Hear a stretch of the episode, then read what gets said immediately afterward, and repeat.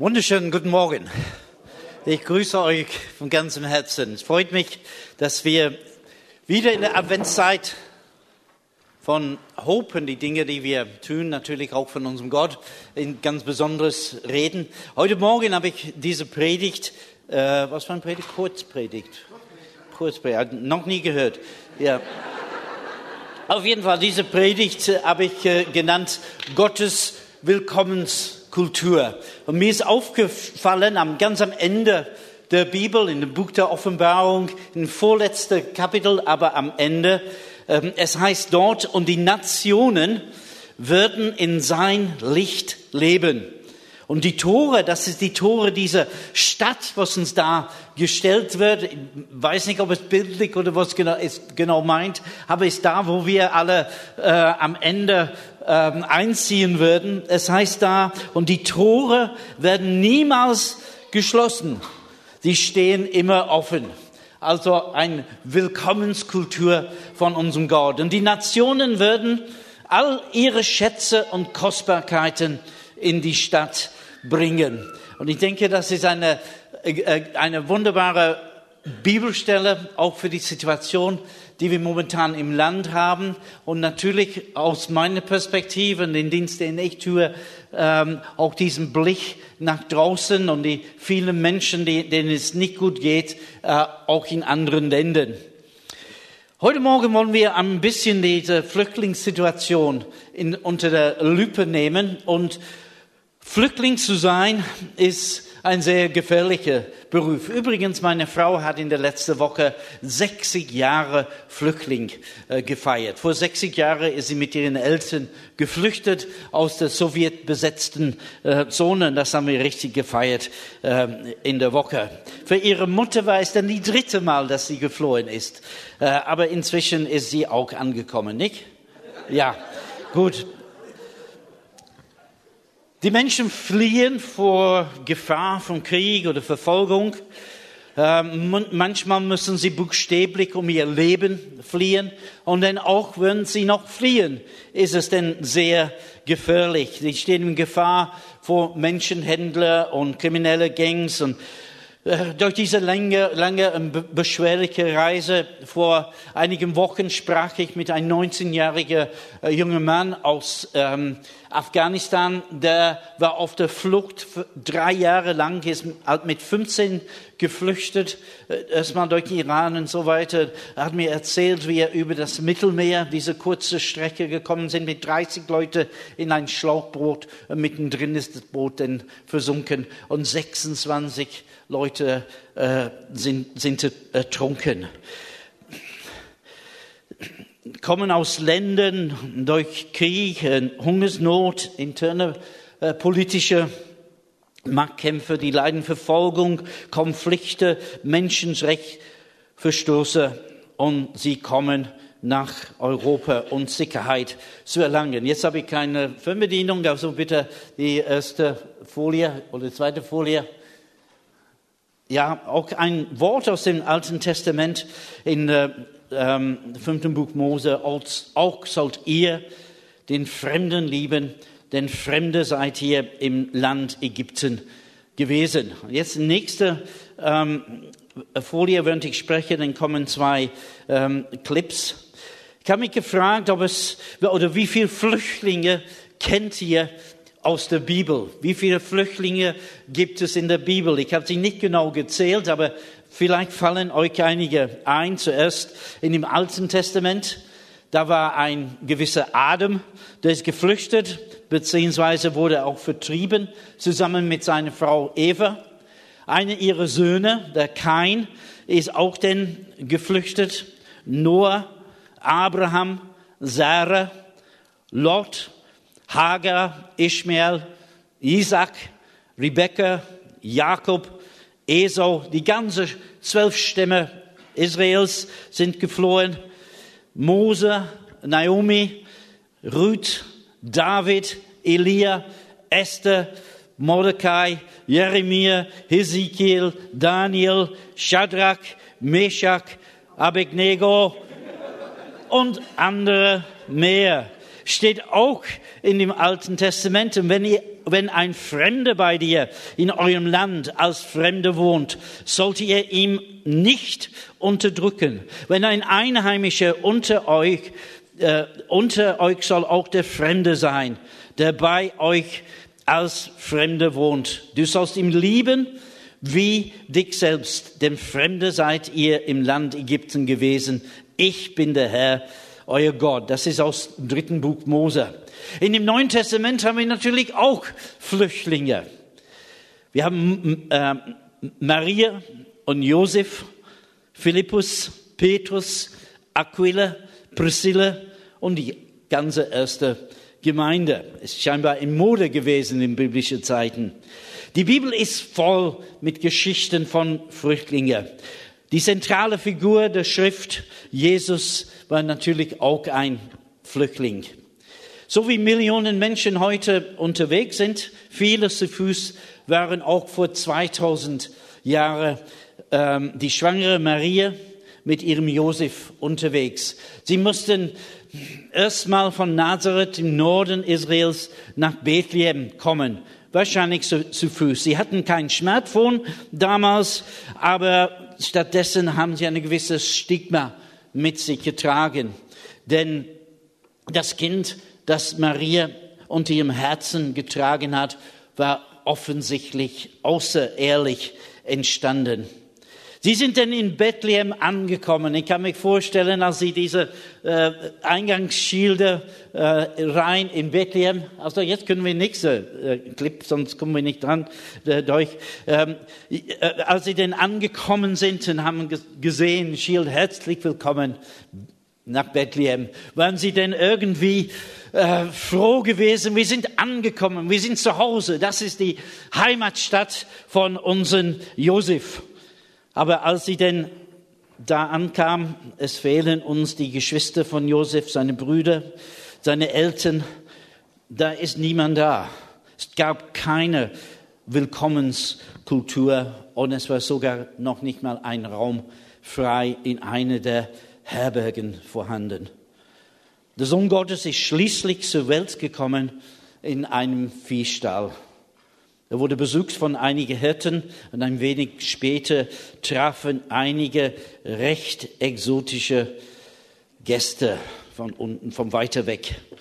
Diese sogenannten Weisen mit Migrationshintergrund, sie brachten als einzige einige nutzlosen Geschenke mit. Also äh, einige Windeln hätten genutzt. Gold, Franken, äh, Franken, äh, Frankincense, Franken, Weihrauch, Frankincense auf Englisch, Weihrauch und Myrrhe, ja, haben, haben sie mitgebracht, was sie natürlich dringend gebraucht haben.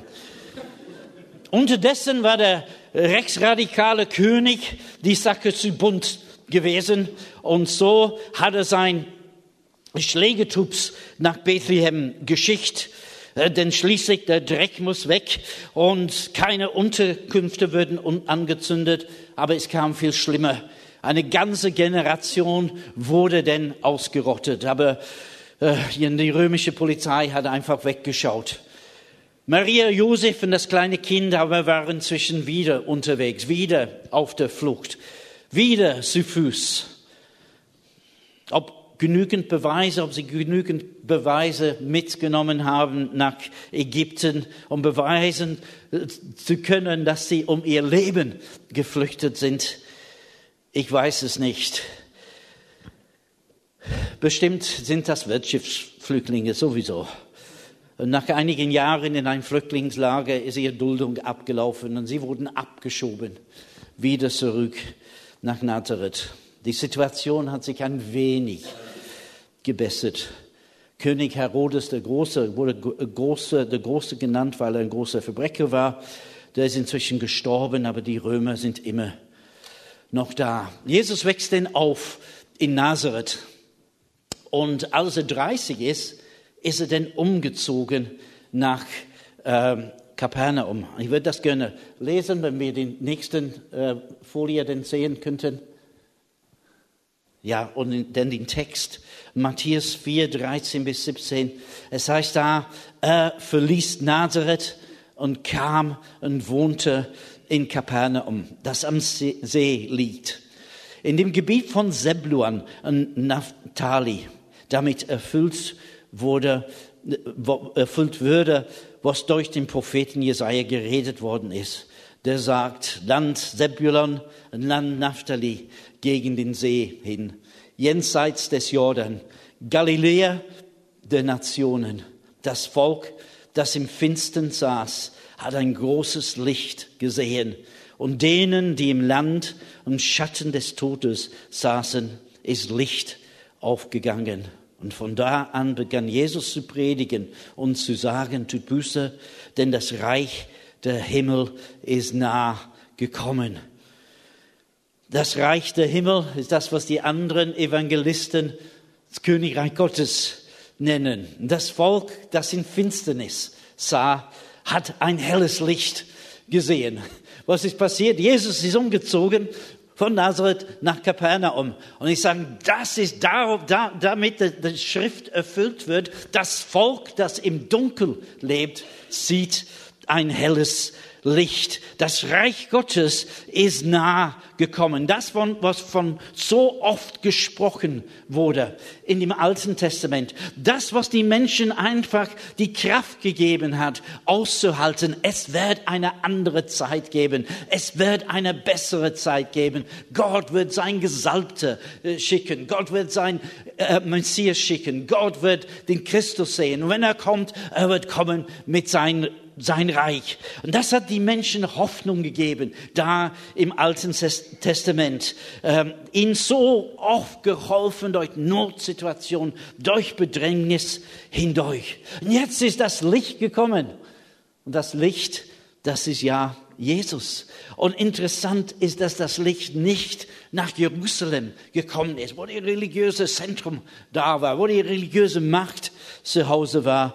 Nein, das Licht ist im Norden, nach Zebulon, Naphtali, Galiläa der Nationen. Paulus sagt uns im 1. Korinther Kapitel 1, das Schwache, das, was nicht taugt, das, was nicht ist in Augen dieser Welt, das hat Gott gerufen, um die Weisheit der Weisen zu vernichten. Das Reich Gottes ist gekommen und erst dort oben im Land, also richtig auf dem, auf dem Land gewesen. Das Reich Gottes war aber ganz anderes, als was sie erwartet haben. Sie haben erwartet Schwert und Soldaten und Krieg und Sieg und so weiter. Aber Jesus kam ganz anderes. Er brachte sein Reich und er sagte, das Reich Gottes ist nicht Essen und Trinken, sondern das Reich Gottes ist Friede, Freude und Gerechtigkeit im Heiligen Geist. Und ich bin ganz besonders stehen geblieben bei dieses Wort Friede. Das heißt auf Hebräisch Shalom. Und es meint viel mehr als nur, es gibt keinen Krieg im Moment. Es, es hat eine, eine vielschichtige Bedeutung. Vielleicht das, was Jesus später sagen würde, ich bin gekommen, auf das ihr Leben haben sollte, überfließendes Leben, volles Genügen.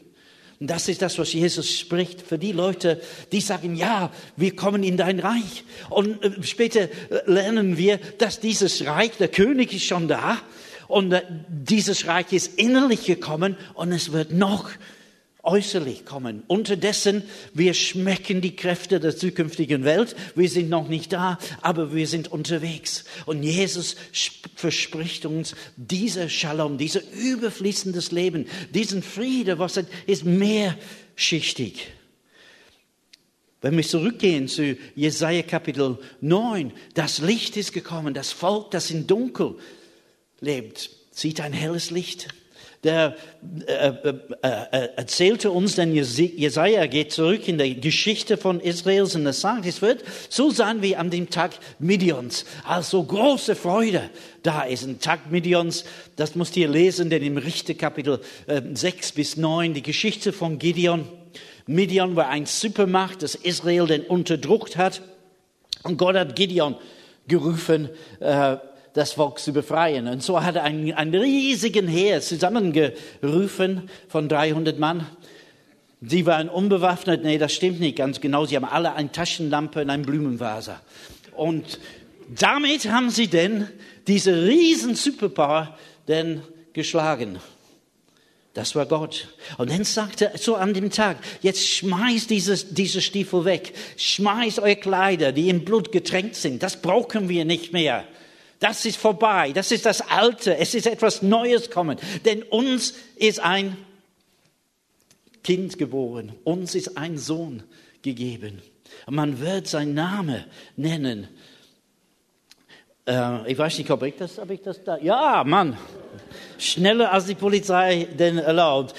Denn ein Kind ist uns geboren, ein Sohn uns gegeben und die Herrschaft ruht auf seine Schulter. Man nennt seinen Namen wunderbarer Ratgeber, starker Gott, Vater der Ewigkeit, Fürst des Friedens. Groß ist die Herrschaft und der Friede wird kein, Ende mehr. Er ist der Friedefürst. Er ist der Sher Shalom, heißt es dort in Hebräisch. Und von der Mehrung seines Friedens, seines Shaloms, dieses überfließendes Leben, es wird kein Ende mehr geben weil dieses Kind geboren ist, weil diesen Jesus gekommen ist, weil er umgezogen ist zunächst von Nazareth nach Kapernaum und das Volk, das im Dunkeln lebt, sieht ein helles Licht. Jesus sagte einmal ähm, im, im Johannesevangelium, Frieden lasse ich euch, meinen Frieden gebe ich euch. Nicht wie die Welt gibt, gebe ich euch. Euer Herz werde nicht bestürzt, sei auch nicht furchtsam. Und er spricht jetzt von diesem Shalom. Ich gebe euch diese übernatürliche, überfließende Leben. Und die Frage ist, nehmen wir das an. Die Frage ist, nehmen wir diesen Angebot Gottes an? Es beginnt nicht, indem die, die Welt umgewälzt wurde und Deutschland eine andere Geschichte bekommt, ein Gesicht bekommt. Es beginnt in meinem persönlichen Leben, indem ich sage, ja, Herr Jesus, ganz besonders zu diesem Weihnachten, wenn ich nochmal daran denke, uns ist ein Kind geboren, uns ist ein Sohn gegeben und der ist der Friedefürst, dass ich ihm aufnehme bei mir und ich mich entschiede, scheide, ich will jetzt gemäß seiner Priorität leben. Oh, ich habe etwas vergessen. Denn als ich über die Flüchtlinge gesprochen habe, habe ich eine Gruppe vergessen. Das sind nämlich du und ich. Die Bibel lehrt uns, wir waren Flüchtlinge, wir waren Fremde Gott gegenüber. Wir haben keinen Platz gehabt bei ihm. Wir waren nicht Bürger in seinem seinem Reich. Wir waren außerhalb, wir standen außerhalb seiner Verheißungen. Wir waren ausgeschlossen von Gottes Bürgschaft. Wir gehörten nicht zu sein Volk. Wir waren draußen, bis Jesus gekommen ist und uns willkommen geheißen. Diese Gotteswillkommenskultur hat ihn sehr teuer gekostet. Dafür hat Jesus sein Leben hingegeben. Und zwar nicht, damit wir Asyl bekommen, sondern dass wir ein Zuhause bekommen in Gottes Familie. Römer 15, Vers 12 sagt uns, und wieder sagt Jesaja, Jesaja kommt viel dran heute, hat vieles vorausgesagt. Es wird sein, die Wurzel Isais. Und der da aufsteht, über die Nation zu herrschen. Auf den werden die Nationen hoffen. Der Gott der Hoffnung aber erfülle euch mit allen Freude und allem Friede im Glauben, damit ihr überreich seid in der Hoffnung durch die Kraft des Heiligen Geistes. Die Nationen würden auf ihm hoffen. Warum kommen diese Menschen nach Deutschland?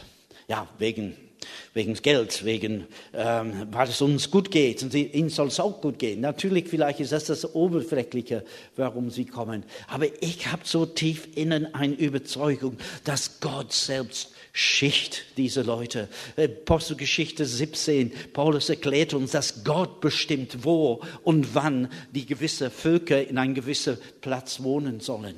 Und wenn, wenn eine Völkerwanderung beginnt, das beginnt nicht von ungefähr, sondern dieses unsichtbare Gottes Hand, der seine Hand über uns auch hält. Wir brauchen keine Angst zu haben, haben wir gehört. Aber während wir das alles schauen und in, die, in unsere warme Stübe das betrachten am Fernsehen und schütteln uns im Kopf oder sagen, das ist richtig. Und die unterschiedlichen Politiker, sie melden sich zum Wort. Wir sagen, das ist richtig, das ist falsch. Während wir da sitzen, sterben 71 Menschen in einem Kühlraum eines Lastwagens am Rande einer Autobahn in Österreich. Allein in diesem Jahr sind mehr, ich glaube, mehr als 3500 Menschen ertrunken im Mittelmeer. Aber was können wir tun? Es gibt 60 Millionen heimatvertriebene Menschen auf der Erde heute. Es fordert eine Hingabe von Christen überall auf der Welt. Und aufbauend auf das, was ich gerade gesagt habe, dass das Licht gekommen ist und viele von uns haben schon das Licht gesehen, nicht erst jetzt, während ich spreche, wir haben das schon, schon gesehen äh, seit langem. Wir sind schon lange unterwegs zu dem Licht. Wir haben schon lange ein Sehnsucht in uns, dass dieses Reich, was noch unsichtbar ist, dass es mehr sichtbarer werden. Es wird ein Tag kommen, wenn alles wird anders sein. Was können wir tun? Was können wir, wie können wir uns motivieren? Und ich habe dann zum Schluss jetzt fünf Punkte, was ich gerne mit euch teilen möchte. Was können wir tun? Nummer eins, wir können alle beten. Wir können alle beten. Wir haben die Antwort auf die vielen Probleme nicht, aber wir wissen, wir können beten und wir wissen, wie wir zu beten haben. Psalm 37, Vers 17 sagt uns, wenn die, die Gerechten schreien, so hört der Herr und rettet uns, rettet sie aus all ihrer Not. Lass uns beten, dass die Reaktion hierzulande, besonders bei den Christen, nicht Angst, sondern Liebe freisetzt. Psalm 22, 28. Denn der Herr ist das Reich und er herrscht unter die Nationen. Also, wir können beten. Nummer zwei. Wir können Flüchtlinge willkommen heißen. Wir können sie besuchen. Ich habe, wenn wir unsere 1, 2, 3 äh, Treffpunkte gehabt haben, ich habe dann erzählt von dieser verwundbare Quartett, was besonders im Alten Testament vorkommt. Die Weisen, die Witwen, die Fremdlinge und die Armen. Jakobus im Neuen Testament, er sagt, das ist euer wirklicher Gottesdienst, dass ihr Witwen und Waisen besucht in ihrer Not. Indem wir die Menschen einfach besuchen, das ist ein Gottesdienst. Und ich muss sagen, das macht ein bisschen Spaß. Gestern war Weihnachtsmarkt in Neunstein und wir haben eine Patenschaft für einen, einen jungen Mann und seinen Neffe übernommen. Und so bin ich hingegangen, äh, um zu fragen, ob er vielleicht auf den Marktplatz kommen will und äh, unsere Neuensteiner Weihnachtsmarkt sehen. Unsere äh, Enkeltochter hat dann in der Stadtkapelle gespielt und so weiter. Aber als ich kam in der Unterkunft, war er gar nicht da aber ich wurde gesehen von irgendjemand anders. Und plötzlich eine Traube von Menschen um mich herum und wollten wissen, was ich wollte. Und äh, ja, ich wollte also meinen Freund eigentlich abholen, aber er ist nicht da. Ich habe gedacht, na ja, das ist nicht so schlimm, dann gehen weiter. Nein, nein, nein, nein. Dann musste dann kommen, musste ich dann hinsetzen in ein, ein Zimmer. Würden sie denn ein Zugtrupp denn ausgesügt, also eine ziemlich große Unterkunft. Und die, die haben gesagt, er ist nicht weg, er ist hier irgendwo. Wir finden ihn. Dann musste ich warten, während ich gewartet hat, jemand für mich freundlicherweise Weise dann eine Banane geschält und ich, ich konnte, also das war so, ich habe den ähm, mich wehren, also kein Tee, bitte. Aber die Kekse musste ich dann essen und so weiter, bis er endlich gekommen ist. Wir heißen sie einfach willkommen. Sie sind Menschen wie wir. Die, die, also gerade ausgerechnet die Leute, die uns zugeteilt werden, die sprechen weder Deutsch noch Englisch. Ähm, und jetzt habe ich, jetzt weiß ich, wie man Google Translate äh, benutzt. Und das geht eigentlich sehr, sehr gut. Es gibt Nummer, also Nummer drei einen Vorschlag. Pflegeeltern werden. Es gibt viele minderjährige Kinder, die kommen und der Staat sucht dringend nach Pateneltern. Bei uns in der Zeitung ein, ein Aufruf es ist natürlich eine, eine großartige ähm, Aufgabe, eine, vielleicht eine schwere Aufgabe, aber vielleicht ist das auch etwas für dich. Nummer vier, was können wir tun? Wir können beten, wir können Flüchtlinge willkommen heißen. Wir können Pflegeeltern werden. Nummer vier, wir können Wohnraum suchen, haben wir gerade angehört, oder anbieten, mit Arbeitgeber sprechen. Oder wenn wir selbst Arbeitgeber sind, vielleicht auch ein Stellenangebot machen. Und was wird ein Gottesdienst sein, wenn wir nicht Punkt 5 hätten? Und Punkt 5 ist natürlich den Geben und großzügig geben. Ähm, wir als Hope, wir stehen auch in Verbindung mit Organisationen im Ausland, die helfen die Menschen dort, denn eigentlich die Leute, die nicht kommen, die in dem Flüchtlingslager in Lebanon oder ähm, in der Türkei oder in Jordanien sind, ihnen geht es viel, viel schlechter als die Leute bei uns. Die Leute bei uns haben es sozusagen geschafft. Und es ist auch nicht so ganz einfach für sie. Aber die Leute, die noch in den Flüchtlingslager im Nahen Osten sind, es ist sehr, sehr schwierig. Und ich habe gerade gestern gelesen, dass Jordanien hat jetzt seine Grenze für die Flüchtlinge geschlossen. Fünf Punkte, dass ihr beherzigen könnt. Und hiermit beschließe ich meine kurze Predigt. Lass uns beten zusammen.